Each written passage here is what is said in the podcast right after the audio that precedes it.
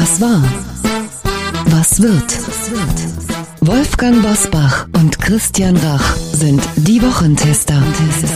Ein maßgenau Podcast. Powered bei Redaktionsnetzwerk Deutschland und Kölner Stadtanzeiger. Hallo und herzlich willkommen, Christian Rach hier aus Hamburg. Und ein freundliches Hallo auch von Wolfgang Bosbach aus Bergisch Gladbach. Wir alle haben die Entwicklung falsch eingeschätzt. Mit diesen Worten kommentierte Bundeskanzlerin Angela Merkel und auch Bundesaußenminister Heiko Maas ihr eigenes Versagen in der Afghanistan-Politik. Wenn sich Menschen an startenden Flugzeugen klammern und afghanische Helfer die Bundesregierung anflehen, man möge sie nicht den Taliban überlassen, dann ist das eine echte Tragödie, die sich in diesen Tagen vor den Augen der Weltöffentlichkeit abspielt. Was die NATO in 20 Jahren aufgebaut hat und wofür Bundeswehrsoldaten ihr Leben riskiert haben und 59 von ihnen sind gestorben. Das fällt innerhalb weniger Tage in die Hände des Steinzeit-Islam. Wie konnte es dazu kommen und welche Auswirkungen hat diese Tragödie auf den Bundestagswahlkampf? Was war, was wird? Heute mit diesen Themen und Gästen. Auf dem Prüfstand der Wochentester. Politikversagen. Wer ist verantwortlich für Deutschlands Vietnam in Afghanistan? Aufholjagd. Was macht Olaf Scholz zum lachenden Dritten im Kampf ums Kanzleramt? Unwettersommer ist wirklich nur der Klimawandel schuld? Heute zu Gast bei den Wochentestern Konstantin von Notz. Der stellvertretende Fraktionschef der Grünen ist zuständig für Innenpolitik und Flüchtlingsfragen und kritisiert die Afghanistan-Politik der Bundesregierung als Offenbarungseid und stellt sich dem Wochentester Wahlcheck. Wie retten Sie das Klima? Wie bewahren Sie unseren Wohlstand? Und wie bringen Sie uns gesund durch den Corona-Winter? Seine Antworten heute bei den Wochentestern. Peter Wohlleben, Deutschlands bekanntester Förster verrät, warum nicht nur der Klimawandel für den Unwettersommer verantwortlich ist und wie die Bäume unser Klima retten können. Als Politiktesterin mit den Tops und Flops der Woche, Sarah Brassak vom Kölner Stadtanzeiger. Und auch heute wieder mit dabei unser Redaktionsleiter Jochen Maas, der sich immer dann zu Wort meldet, wenn wir ein klares Urteil abgeben sollen. Hallo aus Köln zu den Wochentestern. Zu Beginn haben wieder Sie das Wort, unsere Hörerinnen und Hörer. Konstanze Kalb hat uns zur letzten Folge geschrieben und möchte auf diesem Weg ein Kompliment an unseren Gastmoderator Hans-Ulrich Jörges ausrichten. Er hat die Feuertaufe mehr als bestanden, schreibt sie, und bedankt sich für die wieder mal grandiose Ausstrahlung. Das haben wir in der vergangenen Woche häufig gehört und gelesen. Besonders das Gespräch mit Franz Alt hat offenbar den Nerv vieler getroffen, denn dazu gab es außergewöhnlich viel positives Feedback. Danke auch von dieser Stelle für Ihr Vertrauen. Afghanistan, Bundestagswahl, Unwetter. Wir haben viel vor in dieser Folge und deshalb starten wir direkt ohne Unterbrechung in die Top-Themen der Woche. Wie war die Woche? Wolfgang Bosbach und Christian Rach sind die Wochentester. Wochentester. Wolfgang, lass uns zu Beginn Klartext sprechen über Afghanistan. Wir alle haben die Entwicklung falsch eingeschätzt, sagt die Kanzlerin über die dramatische Lage in Afghanistan. Bundesaußenminister Heiko Maas spricht von schmerzhaften Bildern. Beide räumen eigene Fehler ein, verweisen aber auch auf die Fehleinschätzung der internationalen Gemeinschaft. Macht das für diejenigen, die in Afghanistan nun um ihr Leben bangen müssen, irgendeinen Unterschied? Wie konnte es zu dieser Tragödie kommen? Oder will die Mehrheit der Afghanen endlich Ruhe und Sicherheit vielleicht auf Kosten von Freiheit und Selbstbestimmungen haben? Also mir persönlich ist der Satz, wir haben die Entwicklung falsch eingeschätzt, zu wenig. Auch der Hinweis auf die schmerzhaften Bilder, das ist mir alles zu wenig. Ich würde auch gerne wissen, worauf basierten denn die Fehleinschätzungen? Wie konnte es zu diesen Fehleinschätzungen kommen? Ich habe ja selber mehrfach dem Afghanistan-Einsatz zugestimmt, beziehungsweise der Verlängerung der Einsätze dort. Und es ist ja auch mehr als einmal gefragt worden. Das ist jetzt der Status quo. Wie wird es denn aussehen, äh, wenn sich äh, die Verbündeten eines Tages zurückziehen sollten, wenn es auch nicht mehr die militärische Absicherung für die zivile Hilfe in Afghanistan gibt? Uns ist immer wieder gesagt worden, die afghanischen Streitkräfte, die werden ertüchtigt, sie werden bereit und in der Lage sein, etwaige Angriffe der Taliban abzuwehren.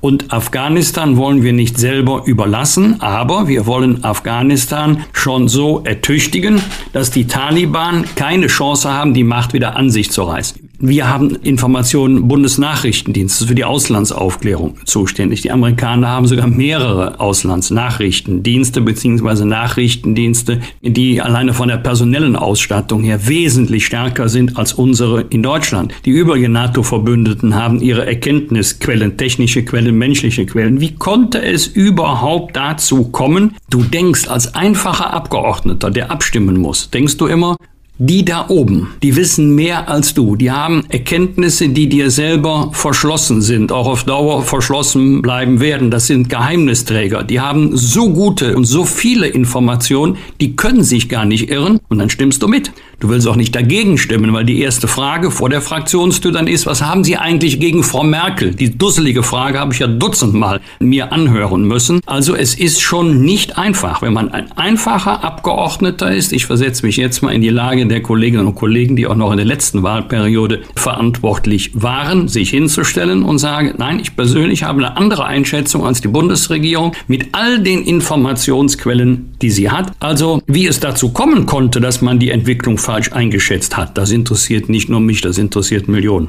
Wenn ich jetzt die deutsche Außenpolitik da betrachte oder ich sage mal die westliche Außenpolitik betrachte und egal was wir da anfangen, ob das in äh, Syrien ist, im Irak ist, im Iran ist, diese Fehleinschätzungen, die da getan werden. Was sagt das erstens über die Verlässlichkeit der von Außenpolitik aus? Und natürlich auch die Frage, sind wir einem westlichen Traum da irgendwie aufgesessen, dass alle unseren Lebensentwurf für gut und richtig empfinden müssen? Müssen wir das korrigieren und sagen, unterschiedliche Kulturen, unterschiedliche Lebens- und Sichtweisen. Lasst die Menschen so? Oder ist diese Moralität der westlichen Außenpolitik doch der Leitfaden? Ja, äh, Christian, die Menschen, da zucke ich immer zusammen, denn es gibt solche und solche. Dass die Mehrheit der afghanischen Bevölkerung in Frieden und Freiheit und Sicherheit leben möchte, auch in einem demokratischen System, in einem wertebasierten System und nicht im Steinzeit-Islam der Taliban. Das glaube ich gerne. Aber äh, die Frage ist, was kann, du hast nach der Verlässlichkeit deutscher Außenpolitik gefragt, was kann militärisch bewirkt werden? Das ist doch die Frage. Die Sowjetunion war vor 30 Jahren dort und ist geschlagen abgezogen. Auch eine starke Militärmacht. Ich kann es jetzt nicht beweisen, aber es ist mein sicheres Gefühl. Du musst dann da bleiben. Wenn du gehst, ist es sehr schnell wieder so, dass äh, die Taliban wegen ihrer Streitkraft, wegen ihrer militärischen Stärke, und da nützt dir auch nichts die zahlenmäßige Überlegenheit der regulären afghanischen Streitkräfte, wenn sie nicht die Wehrhaftigkeit haben, sich den Taliban erfolgreich entgegenzustellen. Wenn du das Land wieder verlässt, und ob das nach 10, 20 oder 30 Jahren ist oder nach 100 Jahren, besteht eben die Gefahr erneut des Rückfalls. Die Taliban waren geduldig. Sie haben abgewartet auf den Tag, an dem sich die alliierten Streitkräfte zurückziehen, auch der sehr überstürzte Rückzug der Amerikaner. Und dann haben sie losgeschlagen und in kürzester Zeit ja erstaunliche militärische Erfolge erringen können. Und wir waren ja nicht alleine dort. Für uns gilt immer nie alleine, nie als Erster, nie ohne internationales Mandat. So war es hier auch. Ich habe gestern eine sehr interessante, auch nachdenkliche Zuschrift bekommen die endete mit dem Satz, wir müssen dort mal klare Kante zeigen. Da habe ich gedacht, so jetzt bekommst du mitgeteilt, was klare Kante bedeutet. Nein, das wurde nicht mitgeteilt. Was heißt in einem solchen Moment klare Kante? Soll jetzt wieder eine militärische Streitmacht einrücken und soll sie dann auf Dauer dort bleiben? Das sind Fragen, die beantwortet werden müssen. Ich persönlich kann mir das nicht vorstellen. Aber du hast es ja gerade gesagt, wenn die Russen zehn Jahre dort waren, jetzt 20 Jahre, die NATO, sage ich mal, um das subsumieren, sind schon 30 Jahre. Und dann darf man eigentlich nicht abziehen. Das wäre ja in der logischen Konsequenz eine never-ending Story. Wie lange müsste man denn dann da warten und sagen, okay, jetzt ist das alles so, dass wir sagen, wir können gehen? Christian, die Frage wird dir kein Mensch beantworten können. Ich habe es gerade angedeutet mit sehr unbestimmten Zeitbegriffen bis zu 100 Jahren. Auf Dauer wird wohl der richtige Begriff sein. Wir haben ja einmal mit der humanitären Hilfe auch tatsächlich Fortschritte erzielt. Das sind Regierungsorganisationen, das sind NGOs, also Nichtregierungsorganisationen, aber die können dort natürlich nur erfolgreich und auf Dauer arbeiten, wenn sie dort auch sicher leben können. Dafür brauchst du die militärische Absicherung, also die Präsenz vor Ort. Ich fürchte, dann wird man auf Dauer da bleiben müssen. Ich kann es mir aber nicht vorstellen.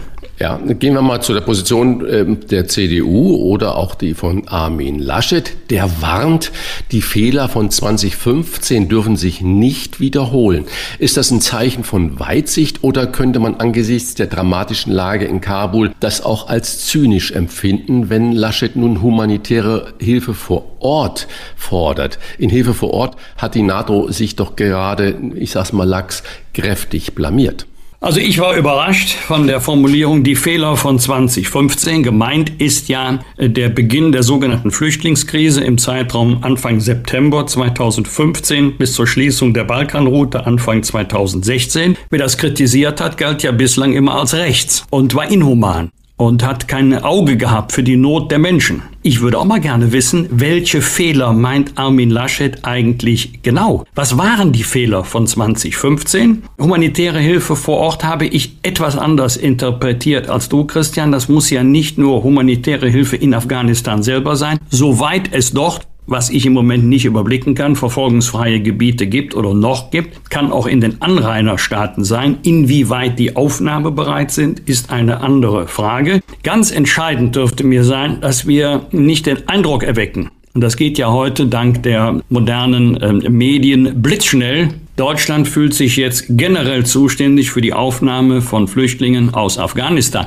dass wir in Anführungszeichen unseren Leuten helfen den Ortskräften, denen, mhm. die jahrelang zum Beispiel als Dolmetscher für Deutschland gearbeitet haben, ist doch ganz klar, einschließlich ihrer Familienangehörigen, das ist eine humanitäre Verpflichtung. Aber es ist eine internationale Aufgabe, die ähm, Flüchtlinge aufzunehmen, die jetzt aus Afghanistan kommen und wahrscheinlich in den nächsten Monaten in noch größerer Zahl kommen werden. Das kann Deutschland nicht alleine schultern. Hast du Informationen, ob auch die USA Flüchtlinge aufnimmt? Die haben ja äh, auch einen Flieger voll gemacht mit mehr als 600 Menschen da an Bord und die Bilder gingen ja auch um die Welt. Kanada weiß ich, auch eine für Kanada relativ große Zahl. USA bin ich mir absolut sicher, dass sie den Menschen helfen werden, die auch in den Diensten der Vereinigten Staaten von Amerika äh, gestanden haben in Afghanistan. Inwieweit sie darüber hinaus noch vielleicht im Wege eines Kontingents Flüchtlinge aufnehmen, bleibt abzuwarten. Aber die USA werden sich nicht generell verschließen können. Die Ständige Impfkommission, ganz anderes Thema. Lieber Christian hat in dieser Woche empfohlen, Kinder ab zwölf Jahren zu impfen. Wegen neuer Daten, die ausgewertet wurden. Nicht für die Politik, um der einen Gefallen zu tun. Bleibt nun trotzdem der Nachgeschmack einer übergriffigen Beeinflussung der STIKO durch die Politik? Oder ist die Unabhängigkeit der STIKO wiederhergestellt? Das fragt sich zum Beispiel auch unser Hörer oder unsere Hörerin K. Hellmann aus Hamburg. Ja, das ist natürlich eine berechtigte Frage. Wenn wir gesehen haben, wie hoch der Druck der Politik auf die STIKO war, dann kann man da natürlich das in Zweifel setzen, dass da nicht auch der Einfluss äh, bis zu dem Tag der Entscheidung, doch die Impfungen für Kinder ab zwölf Jahren zu empfehlen, da dieser Druck nicht nachgegeben wurde. Was mich aber erstaunt, ist natürlich auch die Argumentation der STIKO, die sagt, wir warten noch auf Daten der USA. Da habe ich manchmal so ein bisschen das Gefühl, dass wir uns da gerne wieder hinter dem großen Bruder verstecken und nicht eigene Daten groß erheben, sondern warten, bis andere vorgebrecht sind mit Versuchen und ausgewertet haben und wir uns dann auf die sicheren Daten da verlassen können. Das würde ich gerne mal transparent haben, wie denn dieses Verfahren insgesamt äh, läuft, äh, ob wir auch auf dem Moment, wir warten auf die USA bei der Evakuierung äh, in Afghanistan, dass die unsere Botschaftsleute da rausholen, dass sie den Korridor offen halten. Wir warten auf die Daten aus den USA bei der Impfempfehlung für die Kinder. Das heißt, immer wieder wird die USA so ein bisschen vorgeschickt, finde ich zumindest diskussionswürdig. In Hamburg und in vielen anderen Städten ist man ja gerade dabei, auf das 2G-Modell umzustellen, was da heißt, geimpft oder genesen und dann diesen Menschen Freiheiten zu gewähren, wie sie früher waren. Das heißt, die können ins Konzert, die können ins Kino, die können zu großen Veranstaltungen hin. Und dann hat man natürlich das Problem, was ist denn mit Kindern, wenn Eltern ihre Kinder da mitnehmen wollen ins Restaurant oder zu einer Veranstaltung, die ganz klar nicht geimpft werden sollen oder noch nicht, wo die Impfung noch nicht empfohlen ist. Also das ist ein riesiges Thema, was da im Moment wie eine Welle auf uns rüberkommt, weil die Menschen scharren allen, auch zu Recht, mit den Füßen und wollen ihr normales Leben wieder haben. SPD-Spitzenkandidat Olaf Scholz liegt in aktuellen Umfragen zur Bundestagswahl mit seiner Partei mittlerweile auf Platz zwei vor den Grünen. Das ist ein Thema, was wir zum Auftakt noch besprechen wollen und natürlich auch müssen. Euer Wochentesterurteil ist gefragt. Ist Olaf Scholz wirklich so stark oder sind die anderen so schwach? Ich vermute, Olaf Scholz versucht im Moment überhaupt keine Fehler zu machen, dass das auch die Direktive der Strategen, der Parteistrategen ist. Man hat ja gesehen, wie Fehler Annalena Baerbock, Armin Laschet um die Ohren gehauen sind oder auch Christian Lindner, der ja nach dem letzten Platzen in der, vor vier Jahren der Koalitionsrunde eigentlich politisch tot war. Und dass Fehler gnadenlos sind und Olaf Scholz macht im Moment vermutlich die wenigsten Fehler. Das äh, schlägt sich, äh, denke ich, auch in Umfragewerten nieder. Was mich natürlich erstaunt ist, dass Olaf Scholz kommt unglaublich gut an bei den Wählern und von der SPD-Spitze hört man gar nichts. Also vielleicht wird es wirklich eine Personenwahl und nicht eine Programm- und Parteiwahl. Ich glaube, es ist die Kombination von beidem, Stärke und aktuelle Schwäche der Mitbewerberinnen, Mitbewerber.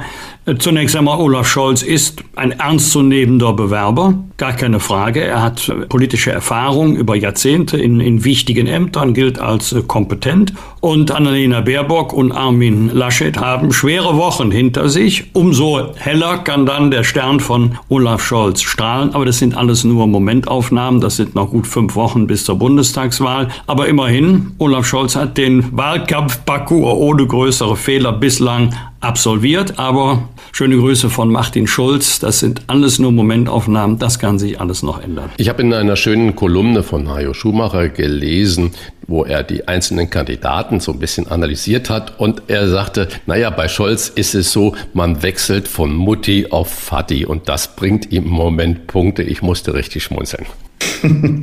Vielen Dank für eure Einordnung bisher. Nicht ganz falsch, ja. ja. Fragen und Anregungen für Bosbach und Rach? Kontakt at diewochentester.de Wir bedanken uns bei unserem Werbepartner Blinkist für die freundliche Unterstützung. Wolfgang, wir haben ja heute Bestseller-Autor Peter Wohlehm zu Gast im Podcast und seine großen Bucherfolge wie Das geheime Band zwischen Mensch und Natur oder Das geheime Leben der Bäume gibt es bei Blinkist. Und das Beste, Blinkist bringt die Kernaussagen seiner und tausender anderer Bücher in nur 15 Minuten auf dein Smartphone. Ein Wohlleben-Buch mit mehr als 200 Seiten in nur 15 Minuten. Wie soll das funktionieren, Christian? Blinkist ist eine App, die dir die Kernaussagen der besten Wissensformate in sogenannten Blinks bereitstellt, zum Hören und auch zum Lesen. Mehr als 4500 Sachbuch-Bestseller und Wissenspodcasts werden vom Blinkist für dich in jeweils nur 15 Minuten zusammengefasst. Das klingt klasse, denn diese Viertelstunde kann man immer erübrigen, besonders auch, wenn man viel unterwegs ist. Das wird bei dir nicht anders sein, Christian, oder? Ja, genauso ist es, Wolfgang. Sachbücher und Wissenspodcasts über die Blinkist-App zu hören, das spart viel Zeit. Jeden Monat kommen etwa 40 neue Blinks dazu. Du kannst also aus mehr als 25 Kategorien, wie zum Beispiel Produktivität, Wissenschaft oder persönliche Entwicklung, auswählen. Und wenn du ein Thema vertiefen möchtest, findest du bei Blinkist natürlich auch Hörbücher in voller Länge dazu. Wer nun sagt, das hört sich sehr interessant an, das will ich mal ausprobieren. Für den haben wir ein exklusives Angebot, denn Wochentester, Hörerinnen und Hörer erhalten 25% Rabatt auf das Jahresabo Blinkist Premium. Sie können vorher natürlich alles sieben Tage kostenlos testen. Den exklusiven Wochentester-Rabatt von 25% erhalten Sie im Internet auf blinkist.de slash Wochentester. Blinkist schreibt man B-L-I-N-K-I-S-T. Hier noch einmal die Adresse für unser Wochentester-Angebot blinkist.de slash Wochentester.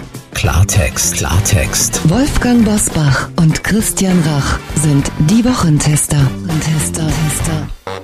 Wir starten heute unseren Wochentester Wahlcheck, mit dem wir in den kommenden Wochen die Kandidaten und Programme der Parteien näher kennenlernen wollen. Olaf Scholz wird für die SPD dabei sein, Christian Linder für die FDP und Dietmar Bartsch für die Linke. Den Auftrag machen wir mit Bündnis 90 Die Grünen. Dr. Konstantin von Notz ist Jurist und seit 2013 stellvertretender Fraktionschef der Grünen, unter anderem zuständig für Innenpolitik und damit auch für das wichtige Thema Flüchtlingspolitik. Herzlich willkommen bei uns Wochentestern Konstantin von Notz. Moin Herr Bosbach, moin Herr Rach. Herr Vonnertz, steigen wir gleich ein mit dem aktuellen Thema dieser Woche. Wir kommen nicht um Afghanistan äh, herum.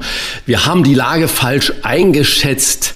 Was sagen Ihnen diese Worte über die außenpolitische Kompetenz äh, dieser Bundesregierung? Und wenn wir jetzt mal in der idealen Welt reden, was hätten die Grünen denn anders gemacht, wenn sie in der Regierung gewesen wären? Nun, erstmal ist äh, die ganze Lage ein äh, einziges Desaster und es sollte uns bei allen politischen Streit äh, einen jetzt so schnell wie möglich äh, Gutes zu tun für die, die auf unsere Hilfe warten, die Ortskräfte. Und da muss man jetzt vereint und schnell handeln. Ähm, trotzdem muss man natürlich scharf äh, darauf gucken, was falsch gelaufen ist. Und das ist einiges, dass äh, jetzt das äh, Außenministerium nicht optimal besetzt ist. Hm, da gibt's ja, glaube ich, äh, nicht zwei Meinungen äh, zu. Dass es jetzt so verheerend aufschlägt, äh, das ist ähm, schlimm. Und wir haben vor vielen Wochen die Bundesregierung aufgefordert, schnell für die Ortskräfte etwas zu tun, schnell zu reagieren, die Menschen in Sicherheit zu bringen. Das haben wir ihnen versprochen. Sie haben uns bei der Sicherheit geholfen und wir hatten diese Zusage gemacht.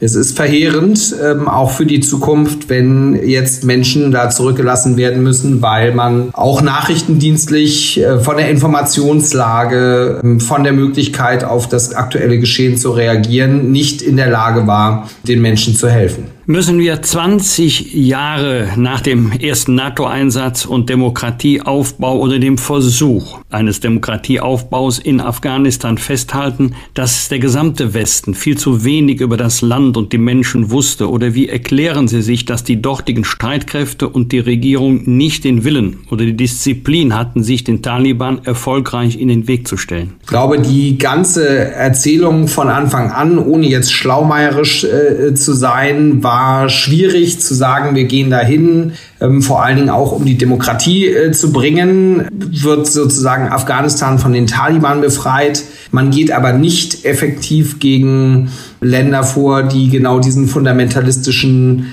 Islamismus, den Terror unterstützen, wie Saudi-Arabien. Das war von Anfang an eine bisschen zu simple Erzählung und trotzdem ist es so, wir sind alle überrascht und alle Länder, auch alle westlichen Länder natürlich von der Schnelligkeit des Zusammenbruchs. Trotzdem mein Vorwurf wäre, in den letzten zwei bis drei Wochen hat man ja klar gesehen, dass genau das passiert, dass die Regierung in Afghanistan kollabiert und ohne jeden Widerstand äh, sozusagen das Land übergibt. Und man hätte auch in diesen drei Wochen noch schnell reagieren können, dass es nicht passiert. Alle Kommentatoren, politisch, journalistisch sagen ja, oha, wir erwarten eine große Fluchtwelle aus Afghanistan.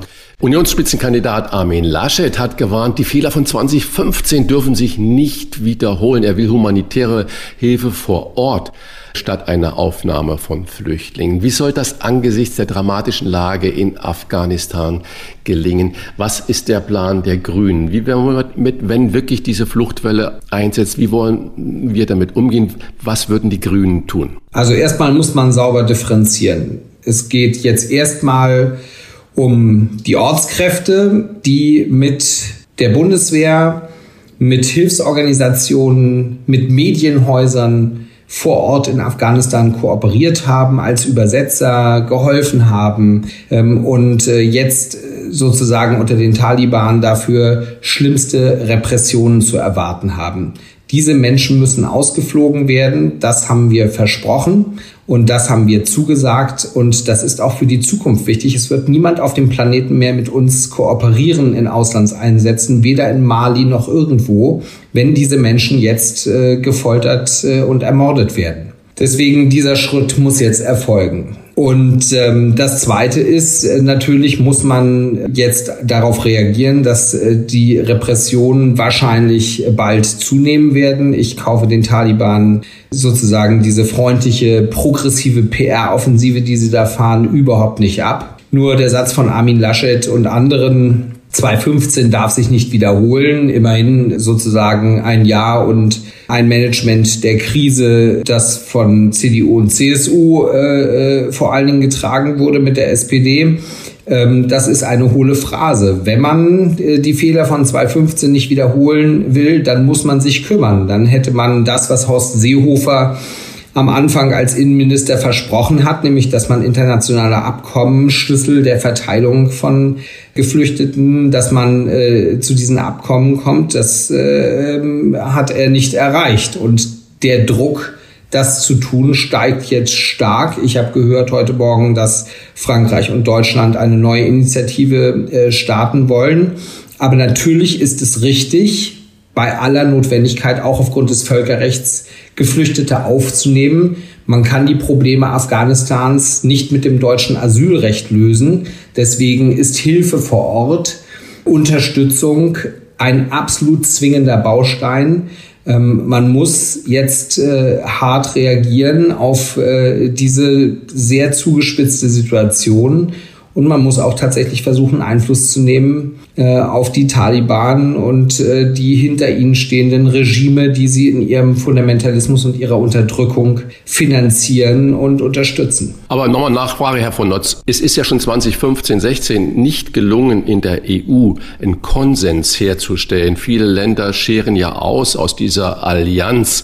Was will denn die Grüne Partei für Druckmittel einsetzen, um die, die nicht wollen, trotzdem dazu zu bringen, Flüchtende aufzunehmen? Ja, wir haben das in den letzten äh, Jahren vielfach äh, gesagt. Ich glaube, dass äh, die Europäische Union äh, nicht ein äh, Verbund ist, in dem man das Rosinenpicken äh, ähm, betreiben kann. Wenn man Fördergelder haben will, Unterstützung, dann muss man eben auch in der Solidargemeinschaft die Dinge mitleisten, die nicht so angenehm sind, wie ähm, Gelder zu bekommen. Und ähm, ich glaube, dass es viele Länder gibt, die Bereitschaft haben. Es gibt übrigens in Deutschland auch viele Gemeinden, Kommunen, Städte, die äh, bereit sind, Menschen auch aufzunehmen. Aber ich sage es nochmal, weil ich glaube, es ist sonst auch ein großer äh, Trugschluss. Es ist immer so, dass eben Krieg und Elend und Lebensbedrohung und Perspektivlosigkeit, das sind die Fluchtursachen. Und in Sonntagsreden wird gesagt, wir müssen endlich mal was gegen die Fluchtursachen äh, tun. Und wenn es darum geht, was gegen die Fluchtursachen zu tun, nicht mehr Regime zu unterstützen, die ihre eigene Bevölkerung terrorisieren, die elendige Kriege betreiben, wenn es darum geht, sozusagen die wirtschaftlichen Grundlagen zu schaffen, dass in bestimmten Ländern Menschen einfach ihr Geld verdienen können und ihre Kinder ernähren können, dann wird es eben ganz schwierig. Und deswegen glaube ich, man braucht einen sehr umfassenden Ansatz. Dafür gibt es zahlreiche konkrete Vorschläge. Man muss sagen, dass die Bundesregierung die letzten zwei großen Koalitionen in dem Bereich sehr wenig getan haben. Themenwechsel. Die SPD hat in dieser Woche in Umfragen die Grünen überholt oder sollten wir besser sagen, Olaf Scholz holt auf. Was macht ihr zurzeit besser als Annalena Baerbock oder Armin Laschet? Ich stehe nicht im Verdacht, ein Jubilator zu sein, wenn die Umfragen gut laufen. Und ich glaube tatsächlich, am Ende gilt es, wer wie über die Ziellinie kommt. Ich habe jetzt schon mehrere Bundestagswahlkämpfe gemacht. Das ist jetzt mein sechster. Und ähm, die Grünen haben immer sehr gut äh, vor der Bundestagswahl dargestanden in den letzten Jahren. Und deswegen kommt es wirklich darauf an, ähm, wie man über die Ziellinie kommt und was in 40 Tagen die Menschen entscheiden. Äh, Olaf Scholz hat äh, im Gegensatz äh, zu Annalena Baerbock und auch Armin Laschet äh, äh, bisher die große Gnade erfahren, dass bei ihm nicht hart auf Dinge geguckt äh, wurden, die offensichtlich äh, auch nicht ganz so großartig sind. Ähm, ich weiß aber, dass sich das Leben in Wellen bewegt, in Wellenbewegungen. Und äh, deswegen ähm, wird sicherlich auch Olaf Scholz noch Diskussionen zu seiner Person und was er in der Vergangenheit gemacht hat bekommen. So ist das. Leute werden hart geprüft, wenn sie ins Bundeskanzleramt wollen. Und das finde ich auch richtig. Ich habe den Eindruck, dass die Menschen noch nicht sehr festgelegt sind, eine große Offenheit haben. Eigentlich geht die heiße Phase des Wahlkampfs äh, jetzt los. Und ich kann nur von den ähm, Wahlkampfveranstaltungen mit Annalena Baerbock und Robert Habeck und von den eigenen, die ich mache, sagen, es gibt eine große Offenheit. Die Grünen haben sehr gute Argumente, wie man die nächsten vier Jahre politisch gestalten muss. Deswegen glaube ich, dass wir die Karten in der Hand haben, ein sehr, sehr gutes Ergebnis zu machen. Wahlkampf geht jetzt los. Zum Wahlkampf gehört natürlich auch Corona, Herr von Notz. Die Inzidenzwerte steigen, die Impfquote stagniert und äh, der jetzige Gesundheitsminister Jens Spahn ruft zum Durchhalten bis zum Frühjahr auf. Wie würden die Grünen die Rückkehr zur Normalität angehen? Na, ich glaube, dass wir alle erstmal auch die wir Politik machen, natürlich auch massiv ermüdet und genervt und irgendwie ausgelaugt sind von der Pandemielogik. Es ist eine brutale Zumutung für alle Menschen im Land, für Unternehmen und für alle. Und deswegen verstehe ich emotional auch viel Kritik, ähm, auch an Jens Spahn muss aber sagen, dass ähm, diese Pandemie in unser aller Leben die allererste ist, nicht für den Planeten und nicht für die Geschichte, aber für uns alle ist das die erste Pandemie, die wir eben konkret erleben. Und da gab es keinen fertigen Plan in der Schublade, wie man das jetzt perfekt managt. Und ähm, insofern bin ich mit meiner Kritik an anderen immer eher etwas zurückhaltend.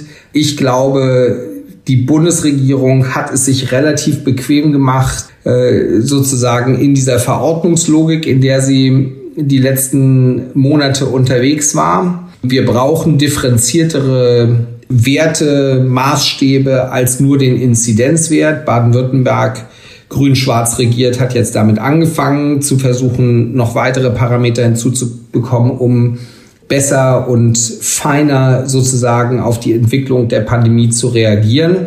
Ansonsten glaube ich, ist äh, auch etwas Wahres an äh, Jens Spahns Worten dran. Wir werden alle versuchen, bei sozusagen weitestgehenden Freiheitsmöglichkeiten äh, diese Pandemie in Schach zu halten. Ich habe selbst kleine Kinder, die müssen in die Schule gehen.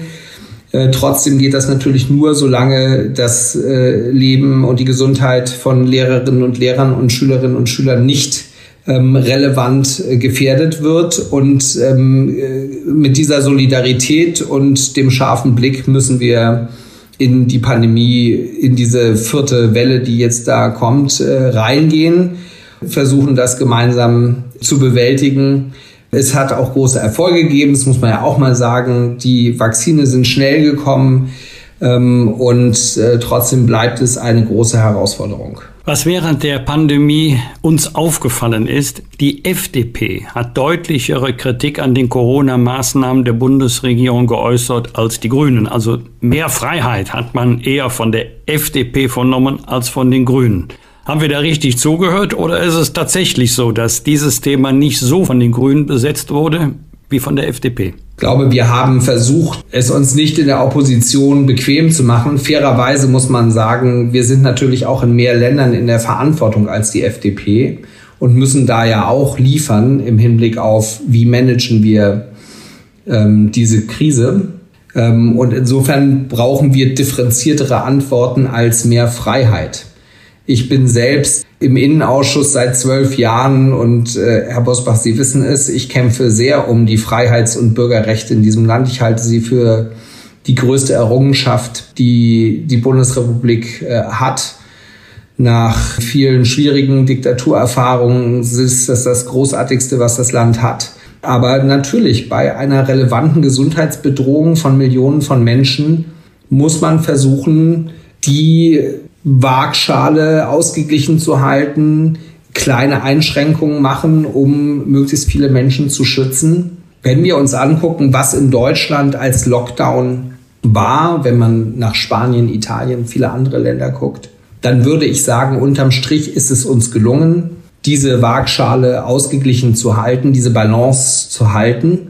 Und äh, ähm, am Ende muss man sagen, hat die FDP ja da, wo sie mitregiert, bei all den Dingen auch mitgemacht. Und insofern trotzdem ist es wichtig und das gebe ich Ihnen und das nehme ich aber auch für uns als Grüne in Anspruch, die Freiheitsrechte, die die Menschen haben, äh, die müssen gerade auch in Krisenzeiten voll verteidigt werden. Das sage ich, wenn es Terroranschläge gibt von Islamisten und von Rechtsextremisten und aus allen Bereichen ähm, pochen wir darauf, dass die Freiheitsrechte verteidigt werden und das gilt auch in einer Pandemie. Freiheitsrechte verteidigen ist das eine, das heißt, das ist ja direkt verknüpft auch mit der Flüchtlingsfrage und Corona haben wir auch schon besprochen. Das dritte große Wahlkampfthema wird der Klimawandel natürlich sein. Jetzt, wenn ich die Augen zumache und mir mal vorstelle, es wäre die ideale Welt der Grünen und sie könnten ohne Koalitionspartner Partner regieren. Wir wissen alle, dass Politik immer auch das Machbare ist in äh, Kompromissen und so weiter.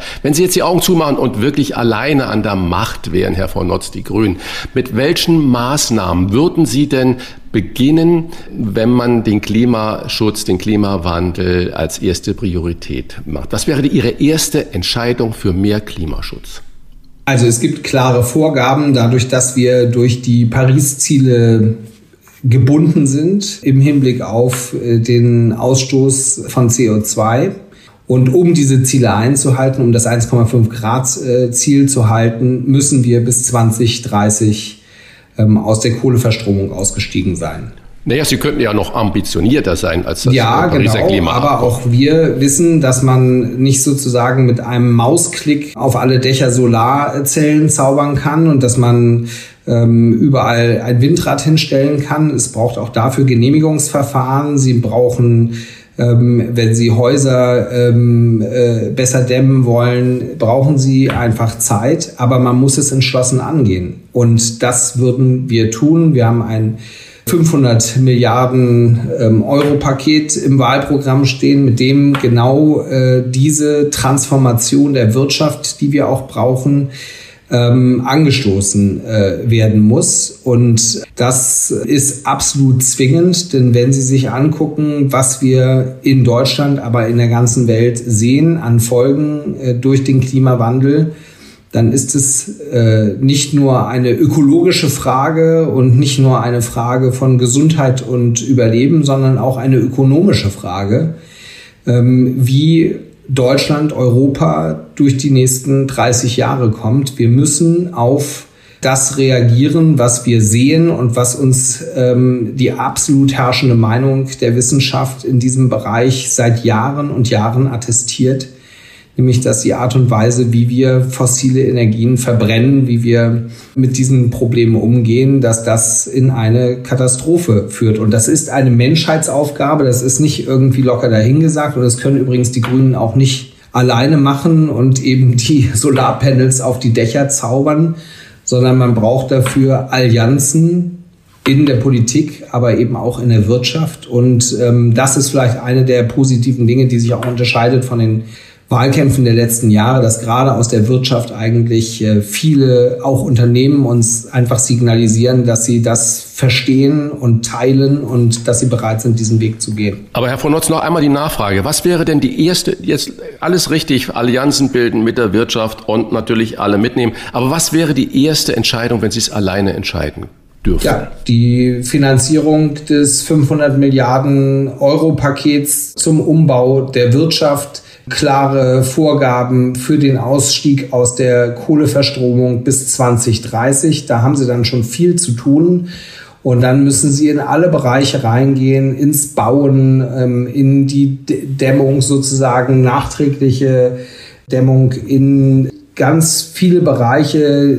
Die Frage, wie wir die Mobilität organisieren, wie wir da sozusagen verstärkt auf E-Mobilität und andere Mobilitätsformen zurückgreifen, da ein Versorgungsnetz aufbauen, wie man stärker den öffentlichen Nahverkehr schnell ausbaut. Das sind alles Bausteine. Da können Sie, wenn die Grünen jetzt ihrem, ihrem Bild entsprechend äh, alleine regieren ab dem 26. September, da haben wir dann viel zu tun, ein paar Wochen.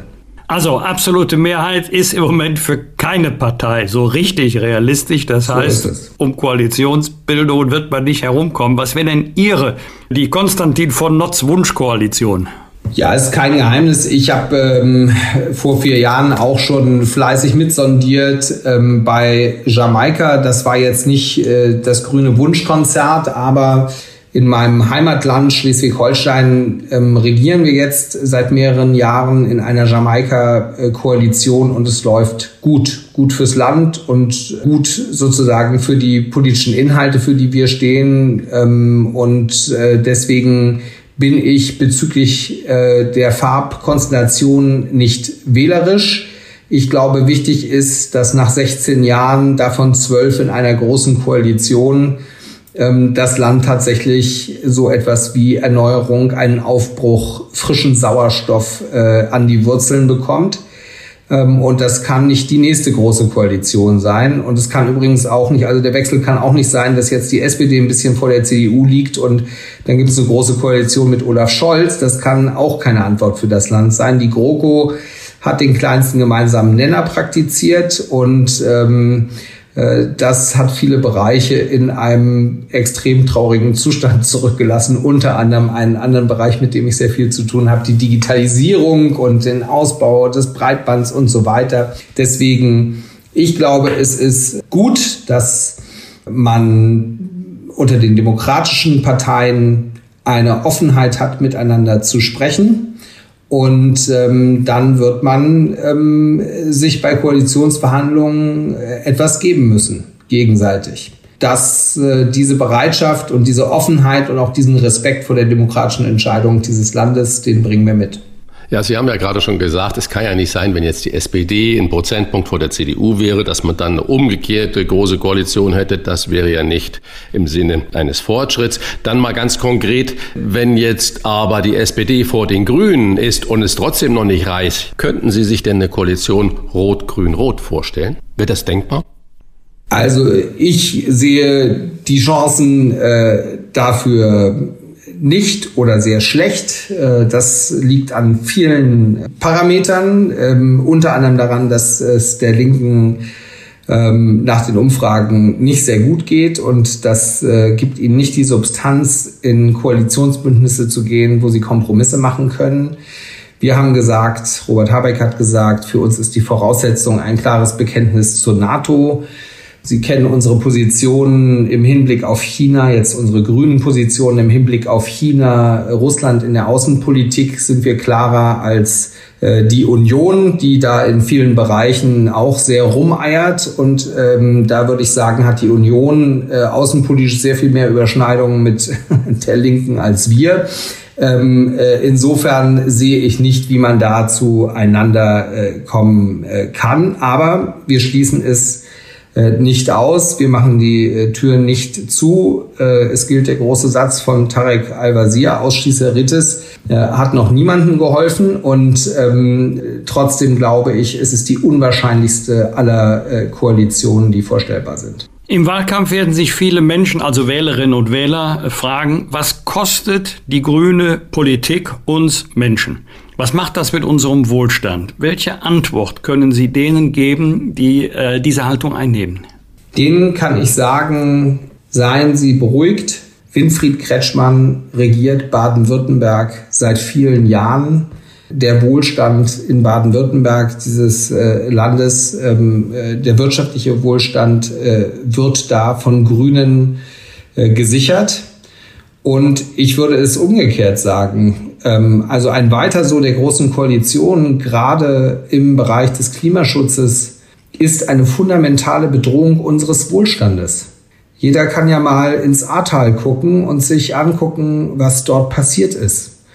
Und ähm, wenn man sich umschaut und die Brände in äh, vielen Ländern derzeit sieht, Wenn wir bei der Klimakrise nicht fundamental umsteuern, ist sowohl unsere Sicherheit als auch unser Wohlstand in einer Brutalität in Frage gestellt.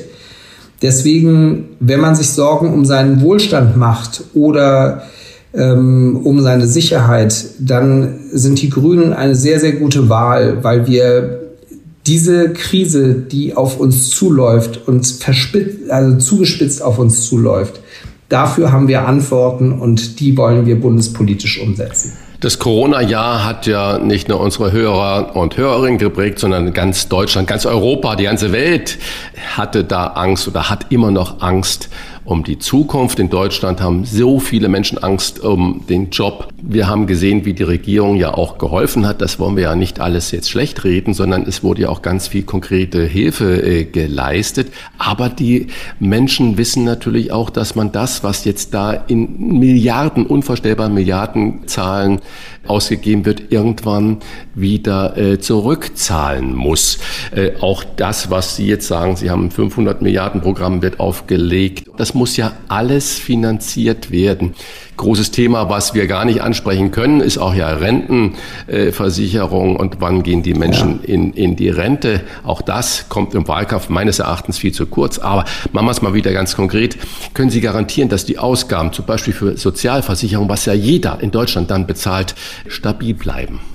Ja, das ist auf jeden Fall unser politisches Ziel. Nur ich sage Ihnen, also ich, ich stimme dieser Sorge, die Sie äh, artikulieren, ausdrücklich zu.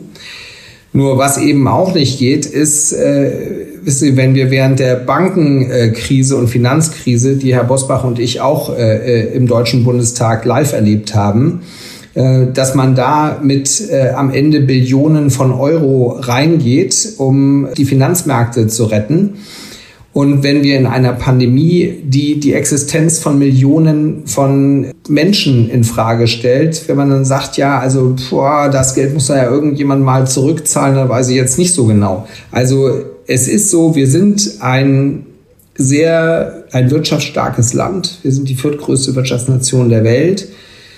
Wir haben sozusagen auch äh, viel im Kreuz und können dann in so einer Krise auch äh, was leisten. Wobei, wenn Sie sich angucken, wie fundamental Menschen betroffen sind und wie viel Geld und was für bürokratische Hürden es teilweise gegeben hat, ist die individuelle Perspektive auf diese Hilfe auch in manchen Bereichen äh, relativ. Aber trotzdem haben Sie äh, vollkommen recht. Man muss äh, sozusagen die Finanzpolitik klar im Auge haben. Und ich stelle mir aber auch international insgesamt die Frage, ob die lockere Geldpolitik sozusagen die letzte aller Antworten ähm, äh, sein kann. Ich kann nur sagen, wir haben in Schleswig-Holstein seit vielen Jahren eine grüne Finanzministerin, Monika Reinhold, ähm, die das mit Augenmaß äh, macht in einer schwierigen Situation, in der das Land Schleswig-Holstein durch andere Parteien gebracht worden war über die letzten äh, Jahre mit der HSH Nordbank und so weiter, haben wir versucht, hier eine ganz solide Finanzpolitik zu machen und das ist uns auch gelungen. Ich habe Sie im Innenausschuss kennengelernt als jemand, der nicht so die Haltung einnimmt, wir haben immer Recht, die anderen haben immer Unrecht, sondern durchaus abgewogenes Urteilen. Sie haben eingangs gesagt, es ist der sechste Bundestagswahlkampf. Wenn Sie so jetzt mal vorläufig den Wahlkampf Revue passieren lassen, obwohl wir beide ja wissen, in gut fünf fünf Wochen kann in der Politik eine ganze Menge passieren. Ihr Resümee bisher, was läuft ganz gut, was fehlt, was läuft nicht so gut und ähm, wie können wir noch zulegen? Was wären so Ihre Vorschläge? Erstmal glaube ich, es ist ein besonderer Wahlkampf, weil eben keine amtierende Bundeskanzlerin sich wieder bewirbt und deswegen weiß das ganze Land, dass die Karten neu gemischt werden und das ist durchaus eine Veränderung, sozusagen einen Schritt ins Unbekannte bei den Personen. Deswegen wird meiner Ansicht nach auch sehr scharf auf die Personen geguckt, was ich richtig finde. Wir sind ein freies Land. Äh, die Presse äh, ist frei und äh, bürstet hart gegen den Strich. Und das muss auch so sein. Wenn Menschen so bedeutende öffentliche Ämter bekleiden wollen, dann ähm, muss da scharf hingeguckt werden. Ähm, ich habe die große Hoffnung, dass es in den nächsten fünf Wochen, in denen wirklich unheimlich viel im Guten wie im Schlechten äh, passieren kann, aber dass es tatsächlich um äh, Inhalte gehen wird. Wir haben eine wahnsinnige Nachfrage nach Material, also wirklich nach Lesestoff, so wer fordert was in seinem Programm und wer will wie welches Problem angehen. Und äh, deswegen hoffe ich und glaube ich, dass wir über Inhalte und Konzepte reden werden. Wie löst man die Problematik des 1,5 Grad Zieles und vieles andere. Und ähm, das wäre dann Diskurs und Demokratie, Willensbildungsprozess im besten Sinne. Und äh, da ich glaube, dass Deutschland ein gefestigter und großartiger Rechtsstaat ist, äh, glaube ich, dass uns genau diese Form der politischen Auseinandersetzung in den nächsten Wochen gelingen wird. Und dann kann man äh, nur hoffen, dass alle verantwortlich mit der ihnen übertragenen Macht umgehen.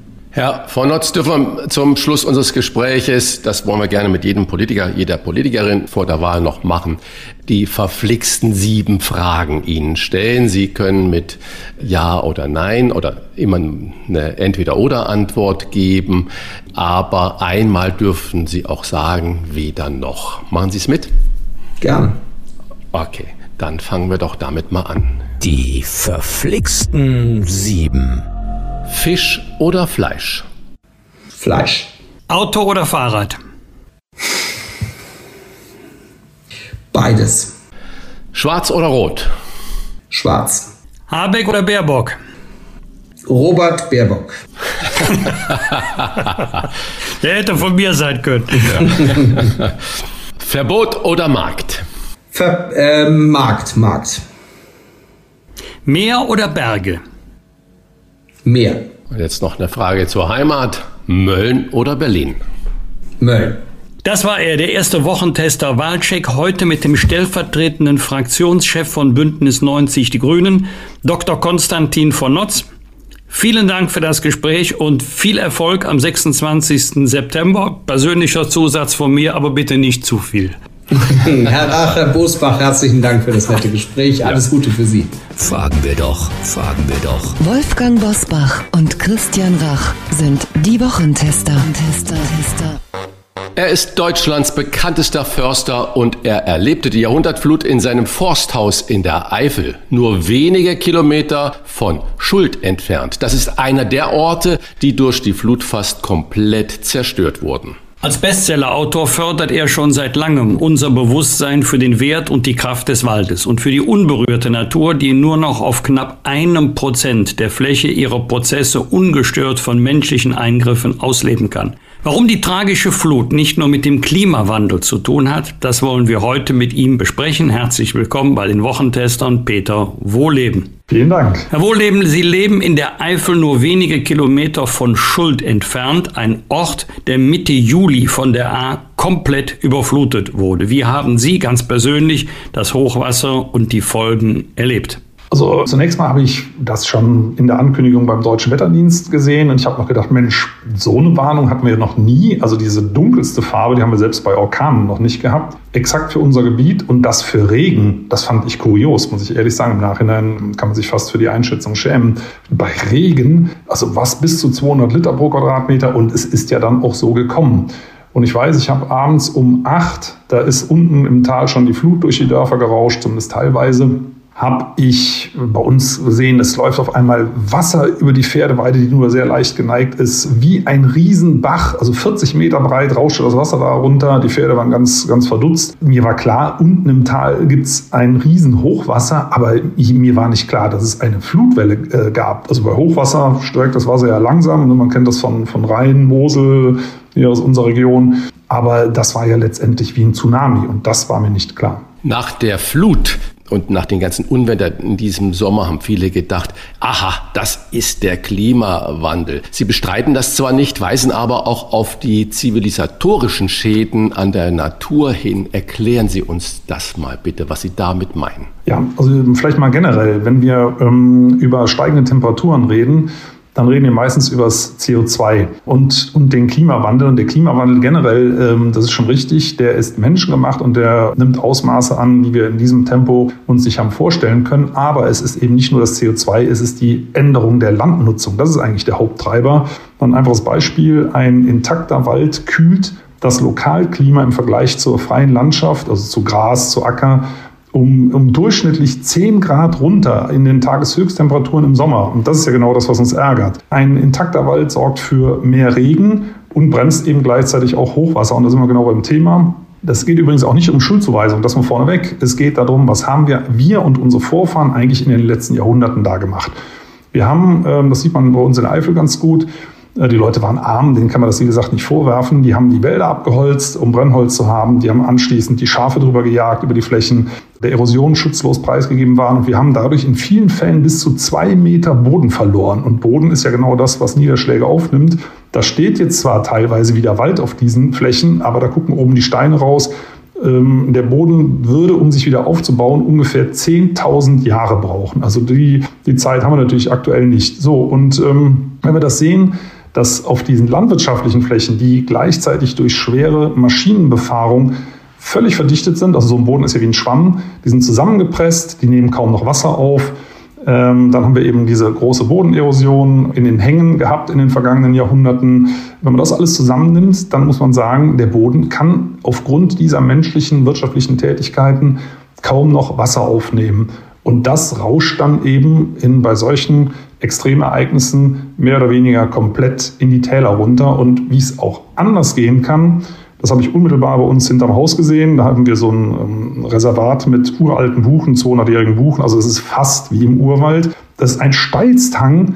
Und zu meiner Überraschung bin extra die Tage danach das mal gründlich absuchen gegangen, war noch nicht mal das Laub weggeschwemmt. Das würde ja als erstes wegfließen, wenn Wasser oberflächlich abrauscht ist da praktisch nichts passiert. Und selbst der Bach, der zu Füßen dieses langen Steilhangs liegt, ist, ich glaube, wir haben es mal geguckt, so vielleicht so 50 Zentimeter nur gestiegen, anstatt wie viele Eifelbäche acht bis zehn Meter. Also diese intakten, wenigen intakten Böden haben gezeigt, was Natur hätte verhindern können. Bedeutet das als Folge, dass zum Beispiel eine Besiedlung in engen A-Tellern aus heutiger Perspektive generell nicht mehr verantwortbar ist? Der Eingriff und damit auch Schutz vor der A müsste doch zukünftig noch stärker erfolgen, um dort überhaupt wieder leben zu können. Das ist natürlich eine ganz schwierige Frage, ne? weil wir erleben das ja hier unmittelbar wenn man, ich beantworte die Frage gleich, keine Sorge, aber wenn man jetzt äh, Menschen, die dort alles genommen bekommen haben, mit sowas kommt, ähm, dann werden die zu Recht sehr, sehr ärgerlich. Ne? Aber genau die Fragen stellen sie sich natürlich. Wir haben das übrigens sogar unmittelbar in der Verwandtschaft. Etliche ähm, Familienmitglieder betroffen, die jetzt in Teilen oder sogar alles verloren haben. Und die beschäftigen sich exakt mit diesen Fragen.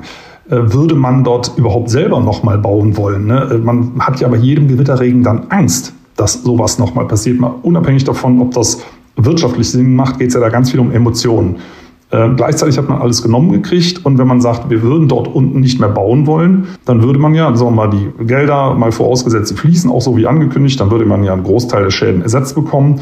Dann würde man woanders bauen, aber dazu müssen erstmal Baugebiete ausgewiesen werden, Baugenehmigungen ausgesprochen werden, dann muss man Handwerker finden. Es sind ja Tausende von Häusern schwerst beschädigt worden.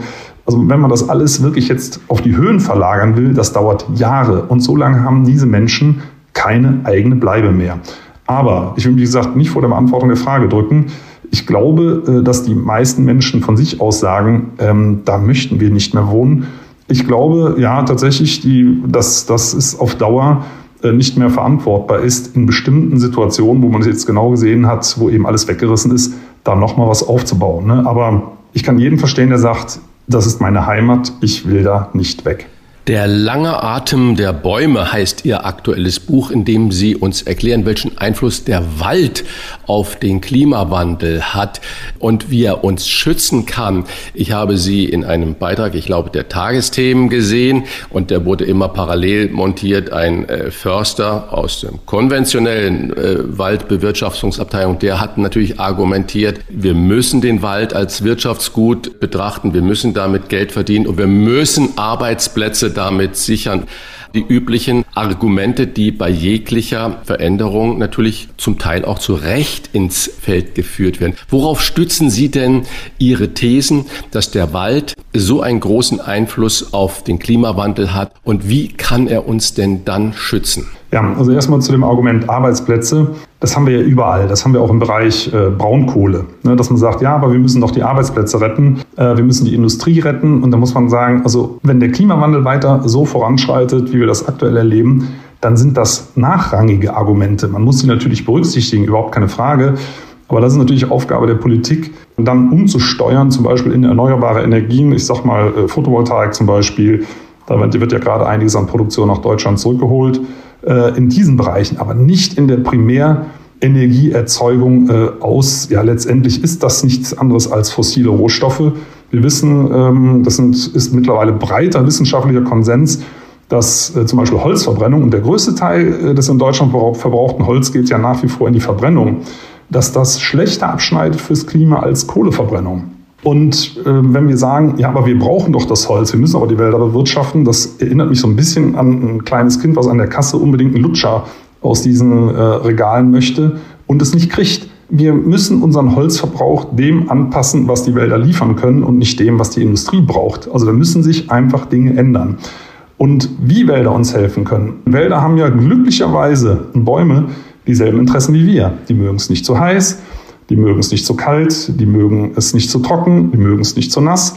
Und weil Bäume nicht weglaufen können, und das immerhin schon seit 300 Millionen Jahren nicht, haben sie sich entsprechend angepasst und ändern das Lokalklima einfach selber. Und das hat übrigens schon Alexander von Humboldt 1831 festgestellt, dass überall da, wo Wälder sind, ähm, die Wasserhaushalte der Landschaft ausgeglichen sind, dass es kühler ist, dass es mehr regnet. Also wir wissen mittlerweile, dass Bäume, das ist eine Forschung zum Beispiel aus Sibirien, sehr aktiv Regenwolken bilden können, indem sie Kohlenwasserstoffe ausstoßen, wenn es äh, zu heiß und zu trocken ist. Und an diesen Kohlenwasserstoffen lagern sich dann eben kleine Wassermoleküle an und bilden Regentropfen. Ich glaube, die äh, Regenwahrscheinlichkeit steigt dann um 50 Prozent. Das können Bäume aktiv machen. Aber dazu brauchen wir große, intakte Wälder. Und in Zukunft äh, ist, glaube ich, das Hauptthema nicht mehr Bindung von CO2 in Holz, was sowieso nicht klappt, sondern äh, Kühlung der Landschaft, äh, Wasserkreisläufe stabil halten, Grundwasser stabil halten. Ich sage mal ein einfaches Beispiel. Konventionelle Forstwirtschaft macht ja immer noch Plantagenwirtschaft, auch übrigens heute, jetzt im Augenblick, wird weiter an Nadelholzplantagen gearbeitet. Und wir wissen zum Beispiel aus Forschung, das ist eine Forschung aus Deutschland, aus Mecklenburg-Vorpommern, dass unter Kiefernplantagen das Grundwasser aktuell fällt und dass unter Buchenwäldern im selben Gebiet der Grundwasserspiegel steigt. Also äh, es geht in Zukunft vorrangig um Wasser und um Temperatur. Und genau da sind äh, die Naturwälder absolut im Vorteil. Und wir sehen das bei uns zum Beispiel hier. Wir haben ja einiges an äh, Buchenwaldreservaten, aber das sehen Sie überall in Deutschland. Überall da, wo die Natur selber machen darf, ähm, ist der Wald noch vergleichsweise gesund. Ihr neues Buch ist noch deutlicher als die Vorgängerwerke auch ein Appell, Waldbäume wieder älter werden zu lassen. Fällen wir Bäume zu früh und wenn ja, warum? Ja, also wir fällen Bäume definitiv zu früh. Wir sind im Wald letztendlich im selben äh, Bereich unterwegs wie die Massentierhaltung. Gehen wir 300 Jahre zurück. Ähm, der berühmte Herr von Karlowitz, der die Nachhaltigkeit postuliert hat, das war kein Ökologe, sondern der hatte Angst vor der Holzknappheit. Da war damals völlig verständlich und hat landwirtschaftliche Methoden im Wald eingeführt. Also seit dieser Zeit, seit 300 Jahren, werden Bäume wie Getreide angebaut auf Feldern. Die werden wachsen gelassen, die werden gepflegt und irgendwann werden sie abgehackt. Und das macht man eben bis heute so. Und deswegen werden Bäume in Deutschland im Schnitt nicht älter als 78 Jahre. Und äh, ich war vor ein paar Wochen in den rumänischen Urwäldern. Ähm, das sind Buchenurwälder, die in einer ähnlichen Klimazone stehen wie unsere früheren Buchenurwälder, von denen es ja leider keinen Quadratmeter mehr gibt in Deutschland. Und da konnte man mal sehen, wie alt Bäume werden können. Die meisten Försterinnen und Förster wissen gar nicht, wie alt Buchen werden. Also wenn man jemand fragt, woher auch, die ältesten Buchen, die wir in Deutschland haben im Wald, sind so um die 300 Jahre alt. Und dort habe ich Buchen gesehen, die 400, 450 Jahre alt sind. Und im Nachbartal, da sind wir nicht hingekommen, gibt es lebende Buchen, die 550 Jahre alt sind. Also Buchen können sehr, sehr alt werden, Bäume können generell sehr, sehr alt werden. Und mit zunehmendem Alter speichern die auch immer mehr CO2, was logisch ist, das ist eine reine mathematische Formel. Ne? Der Baum wird immer dicker und legt jedes Jahr einen ungefähr gleich breiten Jahrring an. Mit zunehmendem Durchmesser steigt die Masse sozusagen exponentiell. Also das heißt, je älter die Bäume werden, desto mehr CO2 lagern sie ein, desto stärker können sie denn äh, die Umgebung kühlen. Konnte man da eben sehr schön sehen. Also die Bäume werden nochmal in Rumänien im Urwald ungefähr sechs, sieben Mal so alt wie bei uns äh, und können dadurch viel, viel mehr für das Lokalklima tun. Und äh, bei uns ist es eben so, dass die Sägeindustrie sich auf sehr junge Bäume eingestellt hat, auf sehr dünne Bäume. Äh, wir, haben, wir haben ja alle kein äh, Gefühl mehr dafür, wie dick und wie groß Urwaldbäume werden, weil wir es bei uns nicht mehr erleben können. Also nur mal als Beispiel, ich habe mal eine ausgewachsene, wirklich ausgewachsene Fichte gesehen. Die hatte in Brusthöhe einen Durchmesser von zweieinhalb Metern und hatte an Holzvolumen alleine über 50 Kubikmeter. Und der Durchschnittsbaum in Deutschland hat nur ein Hundertstel davon, nämlich 0,5 Kubikmeter. Also wir sehen eigentlich nur Baumkinder in, ich sage es mal böse ausgedrückt, Massenbaumhaltung. Und die sind genauso anfällig wie äh, die Ferkel und Schweine, die in den großen Stellen stehen. Äh, die sind für Stürme anfällig, die sind für Insekten anfällig, für Krankheiten generell. Und äh, wenn jetzt eben der Klimawandel nochmal anderthalb Grad draufpackt, so wie wir es in Deutschland ja schon haben, dann machen die die Grätsche. Sie haben das ja gerade schon ganz wunderbar erklärt, dass der alte Laubwald eigentlich auch die Luft runterkühlt äh, um acht Grad oder sechs Grad oder zehn Grad, wie auch immer. Ähm, so, und dass wir zu viele junge Wälder haben, zu viel Kiefernholz haben. Wenn ich jetzt, und Sie sagen, wir müssen den Wald äh, sich selbst überlassen, müssen wir aktiv den Wald umbauen. Und ist das dann nicht auch ein Eingriff, den der Mensch dann da tut? Wie und wie, sagen Sie jetzt als Förster, geht denn dann auch die Tierwelt damit um? Ja, also wir lesen das ja überall aktuell, der Wald wird umgebaut. Und das, da sind wir immer in diesem ja, Neudeutsch Framing drin, also in der Holzindustrie, als wenn man eine Fabrikhalle umbaut. Also wenn man Wald umbaut, muss man ihn ja erstmal verstanden haben, ne, damit man weiß, okay, mache ich jetzt was besser, mache ich jetzt was schlechter.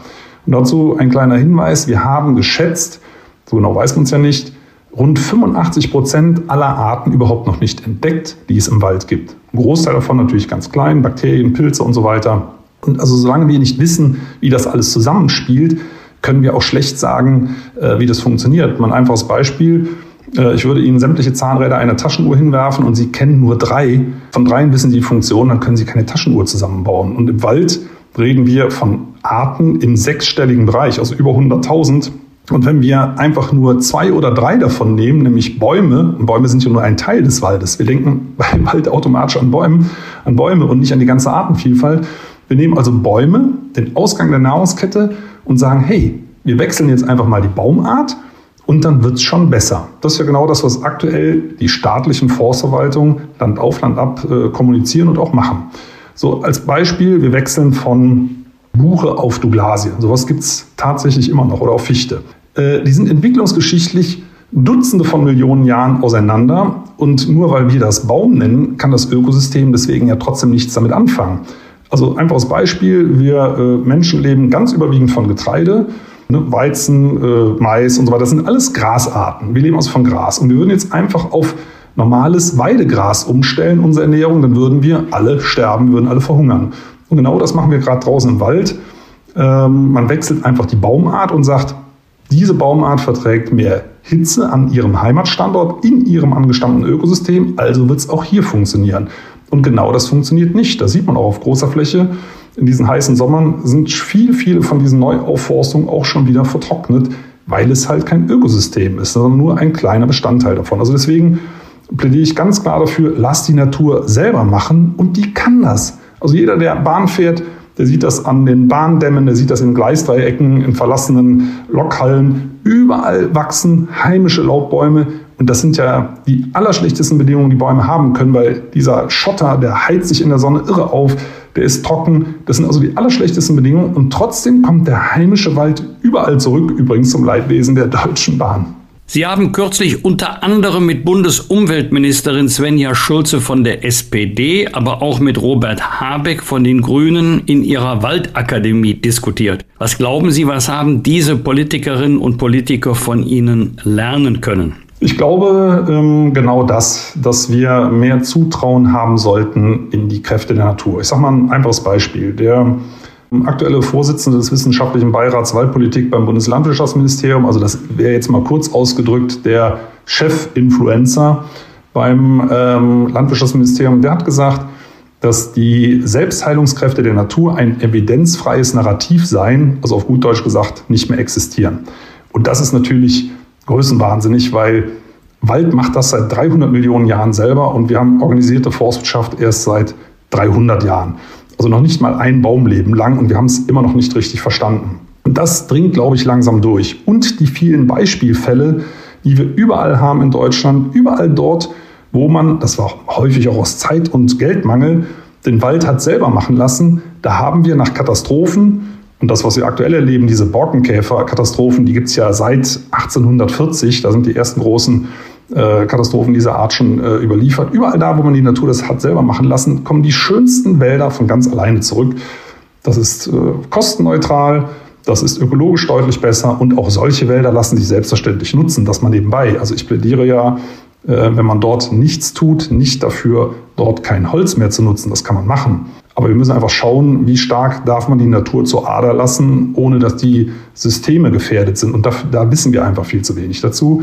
Das dringt, glaube ich, langsam durch. Und was für mich ein großes Anliegen ist, das ähm, ist, glaube ich, auch ähm, so langsam in den Köpfen verankert, dass wir eine CO2-Steuer auf Holz brauchen. Also wenn Wissenschaft, mit Ausnahme der deutschen Forstwissenschaft, sich einig ist, dass ähm, Holzverbrennung schlechter ist als Kohle fürs Klima, dann muss Holz mindestens genauso besteuert werden. Und das hätte den charmanten Vorteil, dass Waldbesitzende, die sagen, ja, hm, okay, dann schlagen wir nicht mehr so viel Holz ein oder gar keins mehr und äh, tun einfach mehr was fürs Lokalklima, dass sich in diesen Wäldern eben mehr Kohlenstoff ansammelt und äh, die Waldbesitzenden dann entsprechend Geld aus dieser Steuer ausgezahlt bekommen und die würden damit im Übrigen mehr verdienen als bisher mit Holz. In den meisten Fällen verdienen Waldbesitzende nämlich nichts mehr mit ihrem Wald. Wir haben jetzt gerade in der Corona-Pandemie erlebt, dass Urlaub in Deutschland wieder absolut im Kommen ist. Der Trend ist auch vermutlich wegen des Klimawandels viel zu heiß in den europäischen Ländern. Und äh, ein neuer Trend ist, die Menschen gehen alle spazieren. Und spazieren geht man ja eigentlich weniger durch die Städte, durch die Betonwüsten, sondern auch gerne über Feld und Wald. Was, Herr Wohlwerdem, jetzt mal ganz konkret, was kann denn jeder Einzelne für den Wald tun? Ja, also das fängt schon auf dem Teller an. Ähm, der Hauptklimakiller ist nicht Kohle und Öl, es ist Fleisch. Ja, weil überall dort, wo ähm, Fleisch erzeugt wird, stand früher Wald. Ich sage mal ein ganz einfacher äh, Klassiker, eine schöne Weide, wo wir sagen, Mensch, wie idyllisch. Das ist alter Urwald gewesen. Dort standen, nur mal in Kohlenstoff ausgedrückt, zwei bis 3.000 Tonnen Kohlenstoff in Form von Bäumen, in Form von Humus. Und alternativ dazu kann man auf der gleichen Fläche, einen Hektar, da sind diese 2.000 bis 3.000 äh, Tonnen Kohlenstoff gebunden gewesen, kann man eine Kuh draufstellen. So, ne? Und das haben wir in Deutschland auch. Wir haben uns daran gewöhnt, dass wir äh, überwiegend Offenland haben, aber eigentlich waren wir ja äh, mit Ausnahme der Seen und Moore äh, zu 100 Prozent bewaldet. Also es hängt auf dem Teller an, dass man sagt, ich will jetzt nicht jeden dazu überreden, Vegetarier zu werden, aber wieder auf den klassischen Sonntagsbraten zurück, weniger Fleisch. Das ist eine. Dann gibt es Kleinigkeiten. Man sollte nicht von Plastiktüten auf Papiertüten umsteigen. Papier ist auch ein Umweltkiller. Das verrottet leichter in der Natur. Das ist aber auch schon der einzige Vorteil. Ansonsten wird dafür irre viel Holz gebraucht. Deutschland ist äh, weltweit fast führend äh, im Pro-Kopf-Papierverbrauch. Wir verbrauchen alleine so viel Papier, wie Holz in Deutschland nachwächst. Also es sind irre, irre Mengen, äh, die da zusammenkommen. Eine andere Möglichkeit ist, jeder, der einen Ofen zu Hause hat, nicht so oft anheizen. Und wenn man die Heizung umstellen will, dann bitte nicht auf Pellet, sondern auf Wärmepumpen. Das ist eigentlich die Heizung der Zukunft. Übrigens, Wärmepumpen haben den großen Vorteil, dass sie im Sommer kühlen können. Das wird ja auch ein großes Thema werden bei uns. Ähm, das ist, dass die Häuser kühl bleiben im äh, Rahmen des Klimawandels und nicht so sehr, dass sie im Winter warm werden. Das, das kriegt gute Isolierung fast schon von alleine hin. Wir sehen das hier bei uns in der Waldakademie, hat nur Vorteile. Das Ganze mit Solarenergie betrieben, kann natürlich nicht jeder machen. Also nochmal auf dem Teller, das kann jeder machen. Tüten, das kann jeder machen. Werbeprospekte, Aufkleber an Briefkasten funktioniert in 80 bis 90 Prozent der Fälle. Wenn man das nicht mehr möchte, dass unaufgefordert Werbung eingeworfen wird, Allein dafür werden Millionen von Bäumen in Deutschland äh, jedes Jahr gefällt. Das sind so Kleinigkeiten, mit denen man mal auf jeden Fall anfangen kann. Der lange Atem der Bäume, so heißt das aktuelle Buch von Peter Wohleben und der sagt, der Wald kann sich selbst helfen und uns allen helfen, wenn wir ihn wirklich lassen. Danke für dieses wichtige Plädoyer und herzlichen Dank für das Gespräch, äh, Peter Wohleben. Ja, vielen Dank auch, Herr Rachen, Herr Busbach, und weiterhin viel Erfolg mit Ihrem Podcast. Und noch ein Hinweis für alle, die den Dokumentarfilm Das geheime Leben der Bäume mit Peter Wohleben noch nicht gesehen haben. Er lief im vergangenen Jahr im Kino und hat am Mittwoch, den 25. August, Premiere im Free TV. 20.15 Uhr bei Dreisat. Ja, super, vielen Dank. Rauf und runter. Wolfgang Bosbach und Christian Rach sind die Wochentester. Wir geben Ihnen an dieser Stelle immer unsere ganz persönliche Bewertung ab über das, was wir in dieser Woche gut oder schlecht fanden. Daumen hoch oder Daumen runter. Klare Urteile sind gefragt. Lieber Wolfgang, was hat dich in dieser Woche aufgeregt, wo du gesagt hast, Daumen runter oder auch Daumen hoch? Herr Christian, das wird dich jetzt nicht überraschen, weil wir schon zu Beginn ganz früh darüber gesprochen haben. Den Satz, wir haben die Lage falsch eingeschätzt, den halte ich nicht für ausreichend. Also der ist mir erstmal sachlich wahrscheinlich oder ich befürchte, dass dieser Satz richtig ist, aber er müsste schon etwas erklärt werden, äh, warum die Lage falsch eingeschätzt wurde. Und ich hoffe nicht, dass dieser Satz noch einmal gebraucht werden wird, nämlich 2023 wenn wir äh, parallel aus der friedlichen Nutzung der Kernenergie, also Atomstrom, aussteigen und aus der Kohleverstromung. Und wenn dann festgestellt wird, dass wir doch nicht permanent Sonnenschein haben und dass nicht permanent der Wind weht, und dass wir möglicherweise doch äh, stark steigende Strompreise haben. Wir haben jetzt schon die höchsten in Europa oder dass wir Strom importieren müssen, der durch äh, Kohleverstromung oder gar durch Kernenergie gewonnen wurde. Nach wie vor freue ich mich, also da geht der Daumen nach oben, über die wirklich anhaltend hohe Hilfsbereitschaft, vor allen Dingen von Privaten für die Opfer der Flutkatastrophe vom 14. April.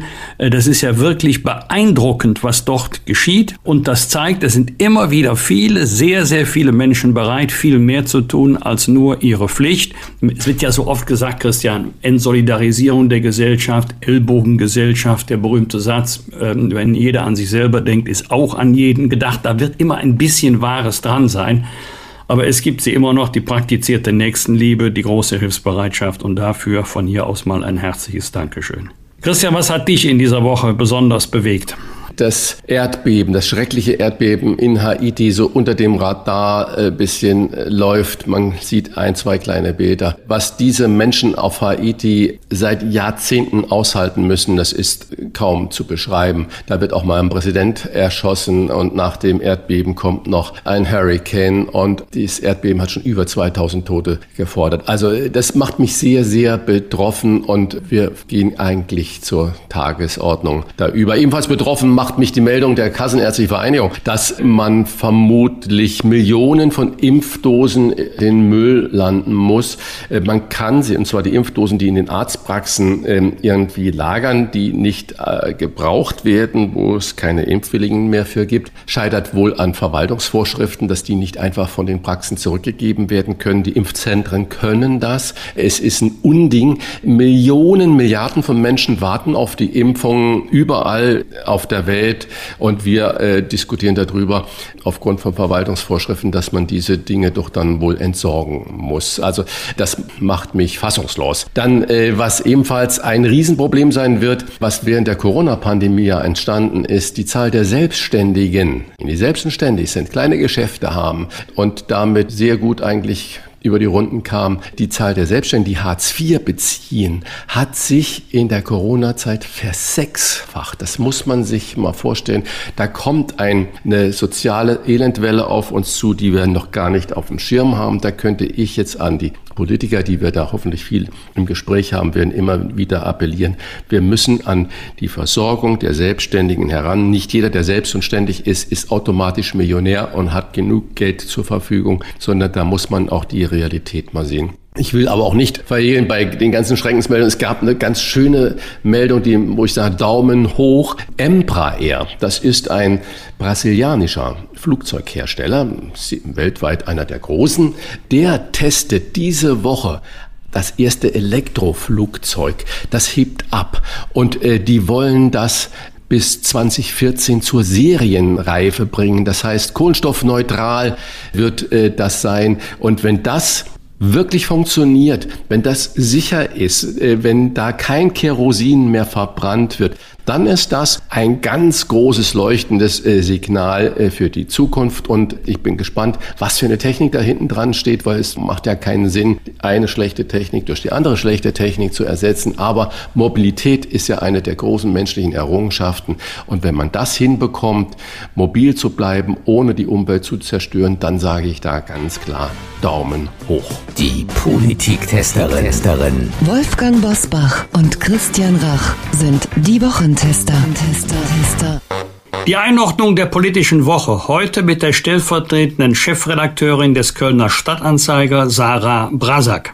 Hallo Frau Brasak, bei welchem politischen Thema sagen Sie in dieser Woche Daumen hoch? Daumen hoch gibt es bei mir dafür, dass die Fleischproduktion in deutschen Schlachtbetrieben in den ersten sechs Monaten dieses Jahres gesunken ist. Aus diesem jüngsten Bericht des Statistischen Bundesamts lassen sich zwar keine genauen Rückschlüsse auf den Fleischkonsum in Deutschland ziehen, unter anderem weil ein Teil des Fleisches eben exportiert wird, aber da gibt es auch noch diese andere Statistik. Und dem Bundesinformationszentrum Landwirtschaft zufolge sehr schwieriger Name, ist der Pro-Kopf-Verzehr von Fleisch 2020 in Deutschland auf ein Jahrzehnt tief gesunken. Mit 57,3 Kilogramm pro Person war der Konsum so niedrig wie noch nie seit Berechnung des Verzehrs im Jahr 1989. Und so wird eben doch insgesamt eine ziemlich gute Nachricht draus. Denn wir alle wissen, dass weniger und gutes Fleisch mehr ist und auch dem Klima hilft. Und bei welchem politischen Thema senkt sich Ihr Daumen? Daumen runter gibt es bei mir für den in Sachen Corona gründlich vergeigten Schulstart. In NRW gehen die Schulen gerade wieder los und ich sage nur Luftfilter Bürokratie. Die sorgt nämlich dafür, dass die Dinger in NRW zumindest in kaum einem Klassenzimmer überhaupt stehen. Und Karl Lauterbach hat vor einer Durchseuchung der Klassenzimmer auch angesichts der neuen Quarantäneregelung gewarnt. Und ich fürchte, er hat wieder mal recht. Unsere Politiktesterin bewertet auch, wer für Sie in dieser Woche besonders positiv oder auch negativ aufgefallen ist. Wer ist Ihr Aufsteiger oder Ihre Aufsteigerin der Woche, Frau Brasak? Meine Aufsteigerin der Woche, das sind mehrere Aufsteigerinnen. Und zwar möchte ich diese Komplimentrubrik den Vorsitzenden des afghanischen Frauenvereins widmen. Das ist eine Organisation, die aus Deutschland heraus versucht, den Menschen in Afghanistan zu helfen, insbesondere den Frauen und Kindern in Afghanistan zu helfen und das bereits seit 1992. Ich habe heute eine Dame aus dem Vorstand interviewt. Sie betreiben Krankenhäuser, sie betreiben Schulen in Kabul und anderswo und diese werden allen Widrigkeiten zum Trotz auch weiterlaufen. Angesichts der vielen internationalen Hilfsorganisationen, die das Land aus Sorge vor den Taliban ja gerade fluchtartig verlassen, versucht dieser Frauenverein, der übrigens auch auf Spenden angewiesen ist, den vielen Menschen gerade die vor den Taliban geflüchtet sind und nun große Not unter anderem in Kabul leiden, zu helfen. Und da kann ich nur sagen, tolle Frauen. Und wer ist Ihr Absteiger oder Ihre Absteigerin der Woche? Mein Absteiger der Woche ist Armin Laschet mit seinem Satz 2015 darf sich nicht wiederholen. Da war die Nachricht von den Taliban, die in Kabul einmarschieren, noch keine 24 Stunden alt. Dieser Satz, der nicht nur von Laschet, sondern auch anderen CSU-Spitzenpolitikern und Politikerinnen wiederholt wurde und übrigens auch von der AfD, ist ja bewusst diffus und dazu geeignet, Ängste in der Bevölkerung zu wecken. Und das finde ich sehr unpassend im Angesicht einer humanitären Tragödie, die sich da gerade vor unseren Augen abspielt. Vielen Dank an unsere Politiktesterin Sarah Brasak. Bis bald nach Köln. Ich sage vielen Dank und auf Wiederhören. Was wird? Was wird? Wolfgang Bosbach und Christian Rach sind die Wochentester. Tester. Am Sonntag jährt sich zum zehnten Mal der Todestag des Humoristen Loriot, der bürgerlich Vico von Bülow heißt. Was verbindest du mit ihm, lieber Christian? Bei mir sind es der berühmte Kosakenzipfel und der grandiose Satz, früher war mehr Lametta. Ja, und Papa and the Porters, das habe ich so, glaube ich, noch nie so erzählt. Vor zehn Jahren meine Restaurants aufgegeben habe. Ich habe nicht aufgehört zu arbeiten. Und dann ist er zu Hause und macht eigentlich so zu Hause weiter, versucht das zu Hause mal neu zu organisieren. Und ich hatte da große Angst davor, aber äh, wir haben das bei uns zu Hause eigentlich sehr, sehr gut hinbekommen. Ich arbeite ja nun jetzt keine 80 oder 90 Stunden mehr, sondern ich bin mit 40 bis 50 Stunden wie im Urlaub. So fühlt sich bei mir eigentlich fast an und das ist äh, ganz toll. Oder auch diese Sequenz, mit dem Spaghetti-Faden am Gesicht. Das ist, ich ja. muss lachen, wenn ich äh, nur das äh, sehe. Ein mit Evelyn Hamann. Evelyn Hamann. Ein großartiger Künstler, wo ich sage, da müssten sich die heutigen Kabarettisten und sonst ist immer wieder mal hineinschauen, was dieser großartige Loriot alles geleistet hat. Äh, Wolfgang, am Sonntag startet der neue Fernsehsender Bild TV, das laut Programmchef Klaus Strunz eine neue Heimat für Helden des Alltags und Stimme des Volkes werden soll. Du kennst die Schwierigkeiten aus der Politik. Wie kann man nah am Alltag der Menschen sein, ohne dass es dann allzu populistisch oder zu vereinfacht wird? Also es ist jetzt in Karlau aber auch nicht ganz falsch, lieber Christian. Alleine die Tatsache, dass die Mehrheit der Bevölkerung eine bestimmte Meinung für richtig hält, muss diese Meinung nicht unbedingt falsch machen. Es ist ja oft so, dass man mit der Überschrift Populismus das versieht, was ein großer Teil der Bevölkerung denkt, nur man selber nicht. Dann kommt oft dann der Vorwurf, ja, das ist aber alles populistisch. Also nah dran sein an dem, was die Menschen in ihrem Alltag wirklich bewegt. Nur ein ganz, ganz kleines Beispiel. Ich selber finde, also Flugtaxis, grandiose, revolutionäre Erfindung, noch jetzt im Erprobungsstadium, vielleicht setzt sich das mal durch, mag sein. Im Alltag der Menschen, wenn ich unterwegs bin, bundesweit, erlebe ich, dass die Menschen ganz andere Sorgen haben. Viele wären ja froh, wenn regelmäßig der Bus käme, vor allen Dingen in der Fläche. Die haben nicht die Frage nach Flugtaxis, sondern nach regelmäßigen Busverbindungen, zum Beispiel in die nächstgelegene Stadt oder Großstadt. Also nah bei den Menschen sein, was sie bewegt, was sie interessiert, was ihren Alltag bestimmt. Das hat meines Erachtens noch nichts mit ähm, dem Vorwurf Populismus zu tun. Wir haben Baden-Württemberg, in Bayern haben wir auch die Franken, wir haben Sachsen, Anhalt und wir haben Nordrhein-Westfalen. Warum ich das so betone? Am Montag feiert das Land Nordrhein-Westfalen sein 75-jähriges Bestehen mit einem Festakt auf der Galopprennbahn in Düsseldorf. Unter anderem mit dabei Angela Merkel, Armin Laschet, Till Bräuner, ich liebe ihn, und auch David Garrett. Wolfgang, Frage, du lebst ja in diesem äh, schönen Bundesland. Fühlen sich die Rheinländer und die Westfalen wirklich als NRWler, also als Nordrhein-Westfalen? Also im Laufe der Jahrzehnte ist zusammengewachsen, was zusammengehört. Ich meine, Christian, das klappt auch ganz gut. Ähm, Nordrhein-Westfalen steht wie kein anderes Bundesland für Work-Life-Balance. Die Westfalen sind für Work zuständig, wir Rheinländer für Life oder anders formuliert. Die Westfalen müssen das halten, was wir Rheinländer versprechen. Also es ist eine gute Mischung. Apple-Genie und iPhone-Erfinder Steve Jobs trat am Dienstag vor zehn Jahren aus gesundheitlichen Gründen aus dem aktiven Geschäft bei Apple zurück. Er starb wenig später am 5. Oktober 2011 an Krebs. Auch seine Firma Apple wurde daraufhin totgesagt, jedenfalls von vielen, zählt aber heute noch zu den wertvollsten Unternehmen der Welt. Christian, sind auch Genies ersetzbar oder anders formuliert, wärst selbst du ersetzbar? Danke für die Blume, mein Lieber. Klar, jeder ist ersetzbar, jeder. Du siehst ja, Politik läuft auch ohne dich weiter, zwar nicht so aufregend, aber immerhin. Jeder ist ersetzbar, aber umgekehrt herum, wir brauchen Genies auf allen Gebieten, um Fortschritt und Weiterentwicklung zu haben. Wir brauchen Genies, die tolle Einfälle für den Umweltschutz haben, den wir jetzt haben müssen. Wir brauchen politische Genies, Instinktpolitiker, nicht nur Apparatschicks. Überall brauchen wir Genies, aber jeder ist auch da äh, wirklich ersetzbar. Da würde ich das Geniedasein gar nicht so hoch aufhängen. Am Donnerstag mal was zum Schmunzeln, lieber Wolfgang. Vor 65 Jahren erschien die erste Bravo, die natürlich neben der Berichterstattung über Pop- und Rockkultur ganze Generationen auch aufgeklärt hat. Jetzt möchte ich was über den kleinen Wolfgang wissen. Welche persönlichen Erinnerungen hast du, kleiner Wolfgang, denn an die Bravo? Nix, 0,0. Also ich bin völlig untypisch für die 50er und 60er Jahre und die Generation, die damals groß geworden ist. Ähm, ich bin auch ohne Dr. Sommer irgendwie gut über die Runden gekommen. Ich hatte auch nie einen Bravo-Starschnitt. Also ich war eher Fraktion äh, Kicker als Fraktion Bravo, aber immerhin über Jahrzehnte gehalten. Und ähm, ich glaube, dass viele in unserem fortgeschrittenen Alter, lieber Christian, noch die Bravo mit ihrer äh, Jugendzeit verbinden. Du auch? Nein, ich bin da ähnlich wie du gestrickt gewesen. Bravo, ich wusste, dass es sowas gibt, aber ich hatte weder ein Poster noch sonstige Dinge da in meinem Zimmer. Ich weiß, ich war nur draußen im Wald und auf dem Fußballplatz. Das war's. Wir waren eine wunderbare Gang und hatten Spaß draußen und haben uns selber immer Bravo zugerufen.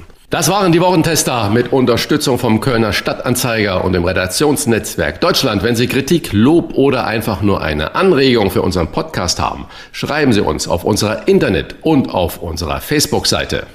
Fragen gerne per Mail an kontakt@diewochentester.de und wenn Sie uns auf einer der Podcast-Plattformen abonnieren und liken, dann freuen wir uns ganz besonders. Danke für Ihre Zeit und fürs Zuhören. Freitag, Punkt 7 Uhr, bitte wieder die Wochentester einschalten. Was war? Was wird? Wolfgang Bosbach und Christian Rach sind die Wochentester. Ein maßgenau Podcast. Powered bei Redaktionsnetzwerk Deutschland und Kölner Stadtanzeiger.